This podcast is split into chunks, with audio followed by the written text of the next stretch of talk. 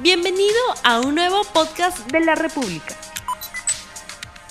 Muy buenos días amigos de la República, sean bienvenidos a LR Más Economía, hoy martes 21 de diciembre del año 2021. Vamos a ver cómo va el dólar del día de hoy.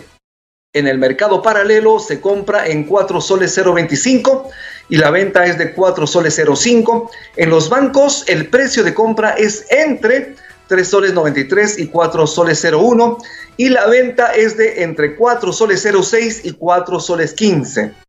Vamos de inmediato con el programa. Hoy vamos a hablar sobre la perspectiva de ampliación del Aeropuerto Internacional Jorge Chávez, que es operado por Lima y por Partner, y como sabemos es necesario, es urgente la ampliación de este terminal aéreo porque cada vez hay mayor demanda de servicios aeroportuarios debido al incremento del uso del transporte aéreo de pasajeros como de carga. Sabemos que hay un cronograma según el contrato de concesión y sobre los avances en la ampliación del aeropuerto internacional Jorge Chávez, vamos a hablar con Juan José Salmón, gerente general del AP. Muy buenos días, señor Juan José Salmón. Buenos días, Rumi, ¿cómo estás? En principio, en el Perú ya se reportan 12 casos con esta nueva variante Omicron. ¿Cómo están ustedes afrontando las medidas de bioseguridad por la pandemia en el aeropuerto? Bueno, como siempre, Rumi, desde el inicio de esta pandemia, que ya tenemos casi dos años en ella, estamos cumpliendo con toda la, normativa que dicta tanto el Ministerio de Salud como el Ministerio de Transportes y Comunicaciones como ente rector específico de la infraestructura de transporte. ¿no? Estamos manteniendo las, distanciamientos sociales, hemos implementado filtros UV en los, en los sistemas de aires acondicionados, en los sistemas eh, de fajas, de tal manera que tratamos que el ambiente dentro del aeropuerto sea un, ambiente absolutamente bioseguro, de acuerdo con la normativa que dicta el Ministerio de Salud. Bueno, eh, es, es, importante indicar que debido al reinicio de las actividades económicas y con ello el transporte público y el transporte aéreo, eh, hizo que haya mayor demanda de pasajeros en el aeropuerto. ¿Cuáles son las perspectivas para este año? ¿Cuánto es la cantidad de pasajeros que ya han atendido? ¿Y cuál es el estimado de lo que habrá para el próximo año? A ver, eh, en el 2019, prepandemia, el aeropuerto cerró con 23 millones de pasajeros. En el 2020, en plena pandemia, eh, cerramos con 7 millones de pasajeros. En ese momento habíamos proyectado para el año 2021 poder cerrar con aproximadamente 10 millones de pasajeros es a lo, que, a lo que nos estamos acercando hacia finales del mes de diciembre. Y para el próximo año sí somos más optimistas y esperamos poder llegar aproximadamente a 18 millones de pasajeros. Lo que está cambiando es un poco el mix. Hay eh, un mayor volumen de pasajeros en vuelos domésticos que en vuelos internacionales. Es algo que se ve muchísimo en otros aeropuertos del mundo, en otros países donde el tráfico doméstico ha sido el primero en reaccionar respecto al tráfico internacional donde aún quedan algunas restricciones de, vacunas, certificados, cuarentenas, y ahora con el tema del Omicron podría, digamos, complicarse un poquito más. Esperemos que no sea así. ¿Les han indicado desde el Ministerio de Salud algunas normativas, algunas decisiones respecto a qué hacer con Omicron? Obviamente en el país ya ingresó tenemos 12 casos, posiblemente está en aumento. La idea es cerrar, digamos, de alguna forma eh, eh, el incremento de estos casos, pero ¿hay alguna decisión respecto a qué hacer en el sistema aeroportuario nacional? Todavía no hemos recibido ninguna indicación que cambie, digamos, los protocolos que tenemos en este momento o los temas asociados con el distanciamiento social dentro de los aeropuertos. En todo caso, tenemos una comunicación permanente con la gente de Direza Callao y son ellos quienes nos mantienen informados de cualquier medida y la tenemos que aplicar de manera inmediata, ¿no? En caso de esta sede. Solo por las fiestas de diciembre, Navidad y Año Nuevo, ¿en cuánto aumenta la demanda aeroportuaria? Mira, nuestro mes pico, tradicionalmente en estos 20 años de concesión, en realidad ha sido el mes de agosto. Es en realidad por eh, los feriados de fiestas patrias que la gente en el Perú viaja más. Agosto es nuestro mes pico siempre y en el mes de diciembre respecto de la media incrementará un 10-12%, pero en realidad el tráfico es bastante estable, salvo en el mes de agosto que tenemos sí un pico. Sobre el proceso de ampliación del aeropuerto, lo primero que nos gustaría muchísimo para que nuestras audiencias lo conozcan, refresquenos un poquito, ¿qué es lo que recibieron del Estado en infraestructura aeroportuaria y a qué se comprometieron según el contrato? A ver, el contrato data del año 2001 cuando tomamos la concesión. En ese momento había un compromiso determinado de efectuar una inversión de 110 millones de dólares en los primeros cinco años de concesión, cosa que se hizo sin ningún inconveniente y se invirtió. Luego de ello había un compromiso del Estado de poder entregar los terrenos para poder permitir la construcción de la segunda pista eh, de aterrizaje. El compromiso inicial era aproximadamente en el año 2008 que esto debiera haber sido entregado, pero finalmente el Estado terminó entregando los terrenos en el año 2018. Es una, demora de poco más de 10 años. Nosotros tan pronto recibimos los terrenos, comenzamos con el programa de ampliación. Recibimos los terrenos hacia mediados del 2018 y ya el 2019 estábamos llevando adelante las labores de remediación ambiental, movimiento de tierras. Luego, en plena pandemia, en el año 2020, obtuvimos un préstamo de 450 millones de dólares en una coyuntura muy complicada para la industria, con lo cual hemos avanzado y continuamos avanzando con la construcción de todo lo que es el lado aire, que significa la pista de aterrizaje y la torre de control, que esperamos que estén listas desde un punto de vista de obra civil. Hacia finales del próximo año, esta infraestructura va a, ser, va a estar lista y eh, Corpac tendrá que implementar los sistemas de torre para que esto se ponga en operación. estamos avanzando en este momento tenemos aproximadamente unos 3.000, 3.500 trabajadores en el campo, trabajando permanentemente, avanzando con el proyecto. El proyecto no ha parado a pesar de la difícil coyuntura que está viviendo el sector. Eh, un poquito también cuál es la retribución que recibe el Estado por parte de la empresa concesionaria. Obviamente la concesión, si no me equivoco, es hasta el año 2035. En todo caso, ¿cuánto es lo que LAP está retribuyéndole al Estado peruano por estas operaciones en el Aeropuerto Internacional Jorge Chávez? Es un tema bien importante porque el Aeropuerto Jorge Chávez paga aproximadamente el 52% de los ingresos brutos del Jorge Chávez van directamente al Estado. Esto es eh, el monto de retribución, que es 46%, más otros montos pequeños que también se suman a, este, a esta suma. En total, 52%. Esto quiere decir de cada 100 soles que factura LAB, 52 van al Estado y 48 quedan con la empresa para poder llevar adelante todo lo que significa labores de mantenimiento y ampliación. Hasta el año 2021 habíamos abonado al Estado aproximadamente 3.500 millones de dólares entre impuestos, inversiones y retribución, y calculamos que hasta el año 2041, que es cuando termina la concesión, y de acuerdo con las proyecciones de tráfico que tenemos, el Estado peruano recibirá aproximadamente entre 10 mil y 11 mil millones de dólares adicionales. Un monto importante de, este, de esta suma de dinero va a un fideicomiso que es administrado por el eh, Ministerio de Transportes y Comunicaciones, que se utiliza justamente para la implementación de infraestructura aeroportuaria en los aeropuertos regionales de la República. Nos están preguntando lo siguiente, ¿en qué consiste exactamente la ampliación del Aeropuerto Internacional Jorge Chávez? ¿Cuándo se podrá contar ya con una nueva pista de aterrizaje? Como el, el, proyecto consiste en la construcción de la pista de aterrizaje que está en ejecución, de la nueva torre de control y de un nuevo terminal de pasajeros. Esto está en ejecución, la pista y la torre, como te comentaba, la obra civil va a estar lista el próximo año, 100% terminada, finiquitando simplemente ya temas de luces o temas de conexión con los sistemas que tienen que ser instalados con Corpac. Nosotros ya hemos iniciado la excavación de lo que va a ser el sótano de ese eh, gran eh, terminal de pasajeros que vamos a construir, que va a operar en simultáneo con el terminal actual por un periodo de tiempo determinado. Estamos avanzando y dando lo mejor de, nosotros como empresa y con la experiencia de Fraport, nuestro principal, y el IFC, como sabes, un brazo del Banco Mundial, respaldando el proyecto con toda su experiencia, siempre cumpliendo con los mejores estándares y el propio contrato de construcción. ¿no? Es una inversión aproximada de mil seis, poco más de 1.600 millones de dólares, inversión privada que se va a ejecutar, que ya, que ya comenzó a ejecutarse y culminará en enero del 2025 con la entrega ya de toda esta infraestructura, incluyendo ese segundo terminal totalmente listo y operativo. Aproximadamente el próximo año, el año 2022, ¿para qué mes o para qué semestre o trimestre estará listo esta segunda pista de aterrizaje y esta torre de control? Mira, eso está listo para el último trimestre sin ningún problema. Hoy por hoy tenemos un avance aproximadamente de 80% en la torre de control y algunos edificios accesorios de servicio a la torre.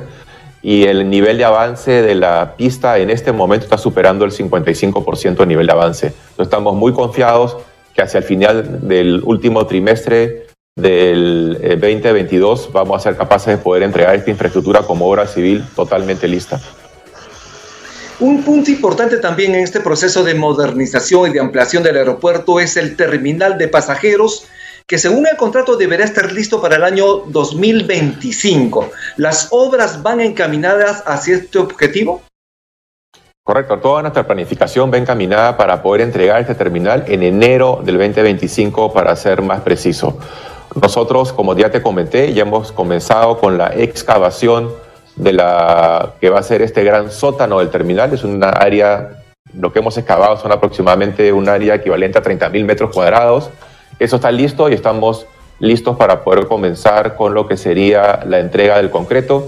Como sabes, estamos en este momento en unas conversaciones con el, Ministerio de Transportes y Comunicaciones para poder ajustar y aclarar un poco lo que significa nuestro plan maestro que le hemos presentado y este esquema de ir a una operación dual con dos terminales por un periodo de tiempo determinado, ¿no? como consecuencia evidentemente de la pandemia y de la gran crisis que está viviendo el sector de aeropuertos en general a nivel mundial. A ver, déjame entender un poquito. Ustedes como empresa han pedido al Ministerio de Transportes y Comunicaciones que las obras sean postergadas por 10 años más. El Ministerio les ha denegado esta posibilidad en dos oportunidades. Pero ¿por qué pedir más tiempo para ampliar la capacidad del aeropuerto cuando lo que se requiere justamente es mayor celeridad para contar con un aeropuerto que brinde adecuadamente todos los servicios aeroportuarios? Correcto. Nosotros no hemos pedido una ampliación de plazo. Eso no está en la mesa, nunca ha sido presentado. Como le comentaba, ese aeropuerto y ese terminal va a estar listo en enero del 2025. Lo que se ha hecho es una modificación al plan maestro aeroportuario. El plan maestro es un documento rector eh, usado en la industria de, de aeropuertos, en el cual se describe de manera muy general la manera como una infraestructura va a ir ampliándose o va a ir reaccionando a determinadas condicionantes del mercado. Evidentemente, una situación como la del COVID ha sido una situación muy importante y como operador responsable tenemos que adecuar la manera como esa infraestructura se va a ir implementando, pero nuestro compromiso, y eso está bastante claro para el Ministerio de Transportes y Comunicaciones, es poder entregar este nuevo terminal de 160 mil metros cuadrados en el mes de enero del 2025. Este terminal operará en simultáneo con el terminal actual de 90.000 metros cuadrados, al cual también eh, eh, haremos inversiones importantes para poderlo llevar a un nivel de servicio adecuado. Entonces, lo nuestro no es dilatar la entrega de la infraestructura, sino todo lo contrario, estamos avanzando con el mejor esfuerzo en este momento, como te decía, tenemos ya a más de 3.000 personas trabajando en el campo en este momento, tratando de avanzar con el proyecto y para poderlo entregar de acuerdo a ese plan maestro que le hemos entregado al Ministerio de Transportes y Comunicaciones, que es el que es objeto de conversaciones en este momento. A ver, aclarando lo siguiente, ¿qué decía antes el plan maestro de desarrollo aeroportuario y en qué consiste la propuesta que ustedes hicieron? Porque obviamente hay diferencias y esto de alguna manera inquietó a aquellos operadores del servicio aeroportuario en el país. Correcto, el plan maestro aeroportuario anterior, bajo una coyuntura y una perspectiva en el cual el COVID no existía, ¿correcto? Hablaba de una terminal único eh, en un momento determinado, también dentro de los plazos del contrato de concesión. Como consecuencia del COVID, como consecuencia del desplome del tráfico a nivel mundial, como consecuencia de la incertidumbre que estamos viviendo en este momento, también con el tema del Omicron, por ejemplo, lo más sensato es poder hacer esta ampliación de manera modular, de manera faseada. Entonces, nuestro compromiso es entregar ese nuevo terminal de 160 mil metros cuadrados en enero del 2025, pensando en que esta infraestructura va a ir creciendo de manera modular y reaccionando siempre a la demanda. El crecimiento se va a dar siempre antes de la demanda, para lo cual se pueden medir las proyecciones de tráfico todos los años y siempre cumpliendo con los niveles de servicio y con los estándares de calidad que nos marca el propio contrato de concesión. Como sabemos a nivel mundial, Existen muchísimos aeropuertos, yo diría casi la mayoría de aeropuertos, que operan con más de un terminal que operan con los mejores niveles de servicio y que también van creciendo y van ampliando su capacidad conforme el mercado también va cambiando. Eso es lo que hemos propuesto al Ministerio de Transportes y Comunicaciones dentro del marco del propio contrato de concesión que nos permite justamente poder adecuar el plan maestro a condiciones tan inesperadas y tan este, complejas, digamos, como la que está viviendo la industria en este momento, ¿no? Sin embargo, el Ministerio de Transportes y Comunicaciones les ha denegado esta posibilidad, pero ustedes van a insistir. Ustedes ya se han reunido cuántas veces con los funcionarios del Ministerio de Transportes y Comunicaciones y en todo caso, ¿cuál es la opinión de ellos? En todo caso, ¿cuál es el cronograma de avance de estas conversaciones? ¿Qué es lo que se viene respecto a este plan maestro de desarrollo aeroportuario? Nosotros tenemos comunicación permanente con el Ministerio de Transportes y Comunicaciones. Eh, dentro del propio marco del contrato de concesión hay un mecanismo justamente para poder discutir o llegar a un entendimiento entre las partes. Nosotros queremos explicarles de mejor manera en qué consiste nuestro plan. Habían eventualmente algunas dudas que había levantado eh, la Dirección General de Aeronáutica Civil, que las estamos eh, comentando y le estamos dando mejores explicaciones y también, como siempre, con la mejor voluntad de poder adecuar algunos temas o algunas sugerencias que ellos nos puedan dar para beneficio justamente de los usuarios, de los pasajeros, de las aerolíneas y que finalmente esta infraestructura pueda ponerse en operación el año 2025. Nuestro objetivo, como te comenté al principio, Rumi, es continuar con esta obra, continuar con la ampliación, poder finalmente poder invertir en este país los 1.600 millones de dólares que significa esta inversión con el respaldo de Fraport, que es un operador que tiene más de 100 años operando aeropuertos, más de 30 aeropuertos a nivel mundial, y con el respaldo también del IFC, que como sabes es un poco el brazo operativo del Banco Mundial, que también es accionista del app. Entonces estamos 100% comprometidos con el proyecto, 100% comprometidos con el país y 100% comprometidos con entregar la infraestructura en los plazos del contrato de concesión. Y aquí quiero ser bien claro, Rumi, no estamos pidiendo ninguna ampliación de plazo para poder entregar, no estamos pidiendo ninguna adenda, es una adecuación del plan maestro, que es un documento rector, director, muy general, muy macro, que se utiliza en la industria. Y además la buena prácticas en la industria también te pide adecuarlo de acuerdo a las circunstancias que pueda estar pasando en un momento determinado. Muy bien, eh, tenemos eh, cuestionamiento del presidente del, del, Indecopi, Julián Palacín, él ha señalado, él ha lamentado que ustedes estén construyendo un, terminal aéreo para 18 millones de pasajeros y no para 35 millones de pasajeros como se había anunciado. Cuéntenos un poquito de estas cifras, precísenos si esto es así o no. A ver, Primero, el, ente que supervisa la infraestructura aeroportuaria, infraestructura de transporte, es Ocitran y no es Indecopi. El titular de la infraestructura es el Ministerio de Transportes y Comunicaciones y con ellos estamos conversando en este diálogo permanente como te explicaba hace un momento. Lo que nosotros vamos a entregar es un nuevo terminal de 160 mil metros cuadrados que sumado a los 90 mil metros cuadrados que tenemos en este momento y que también serán objeto de intervención y de inversión importante, darán al aeropuerto Jorge Chávez como infraestructura una capacidad de aproximadamente 35 millones de pasajeros al año.